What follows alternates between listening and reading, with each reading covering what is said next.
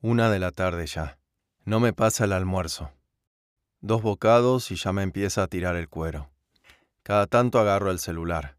Mensajes de Sil, de los muchachos del fútbol. De ella nada. Tampoco se ve movimiento en la casa. Bueno, me digo yo. Ojalá se haya olvidado. Ojalá se haya arrepentido. Ojalá le dé un ataque al corazón al marido.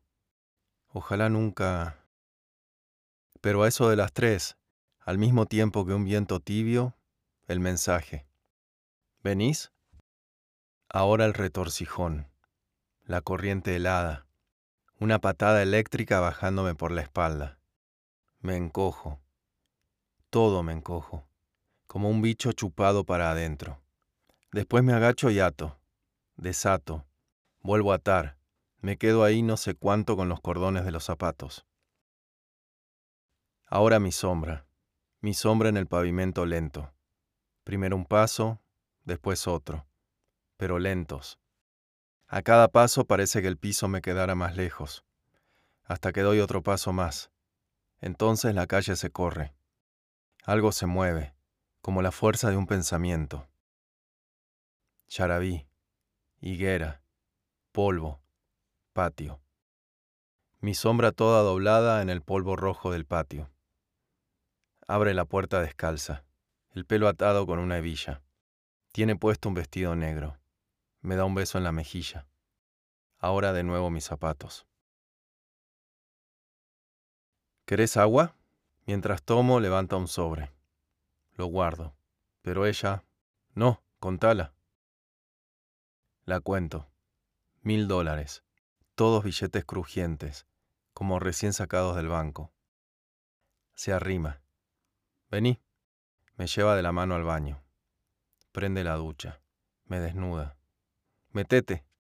El agua hierve. Ella mueve las perillas y apenas en tibia viene. Me pasa el jabón por los brazos, el cuello. Gira. Ahora pasámelo vos. Nos secamos. Agarro una bolsa. Toma. Adentro un boxer blanco. Ella se pone un corpiño transparente. Después me hace seguirla por el pasillo. Los dos mudos, casi desnudos, goteando. Ahora las escaleras. Cada escalón, cada paso. Vuelve a agarrarme de la mano. No le hables ni lo mires, ¿puede ser? Hace de cuenta que no está. Ya estamos arriba. Nos metemos por un pasillo alfombrado, todo fresco. Los alientos, los latidos, el olor fuerte a talco. Al final una puerta. Ahí gira de nuevo. ¿Estás conmigo? ¿Estás? No la entiendo lo que me quiere decir, pero muevo la cabeza. Sí. Del otro lado la luz, una luz caliente y blanquísima que me cierra los ojos como un cachetazo. Es el sol entrando fuerte por la ventana abierta. Recién cuando me acostumbro veo. Veo todo. Una cama enorme, dos mesitas de luz, un televisor gigante. Y allá, en un rincón. Nunca me lo había puesto a pensar. Puta. Nunca me lo había puesto a... Pero ahora que lo veo, no respiro. Parece un muerto. Un muerto con los ojos abiertos. Está como torcido en la silla. La ropa le cuelga. Los huesos de los brazos casi le traspasan la piel. Tiene la cara toda azul, como si no le corriera sangre y abajo de todo ese montón de piel muerta los ojos claros, bien celestes como los de Lucila, me miran fijo. Juli. Se sienta en el borde de la cama Lucila. Vení. Apenas voy la miro. Me dijiste que iba a estar todo oscuro. No contesta. Nomás me abraza y abre la boca y saca la lengua y me empuja los labios. Tiene la saliva helada, agria. Me dijiste que... Le digo de nuevo, pero ella... Shh. Me desnuda. Después se agacha y pone la boca.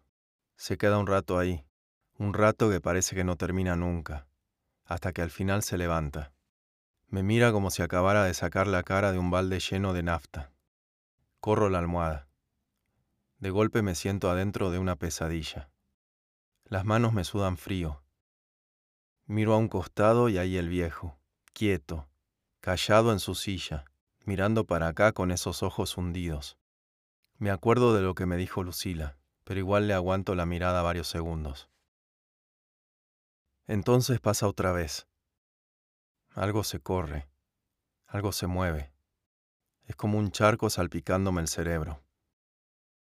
Como si la cabeza se me estallara en miles de pedazos brillantes, o como si en la cabeza se me hubiera abierto un pozo y ahora se asomara la cara de una mujer tan llena de luz que no se le ve si es hombre o mujer, o nomás el hocico de un bicho.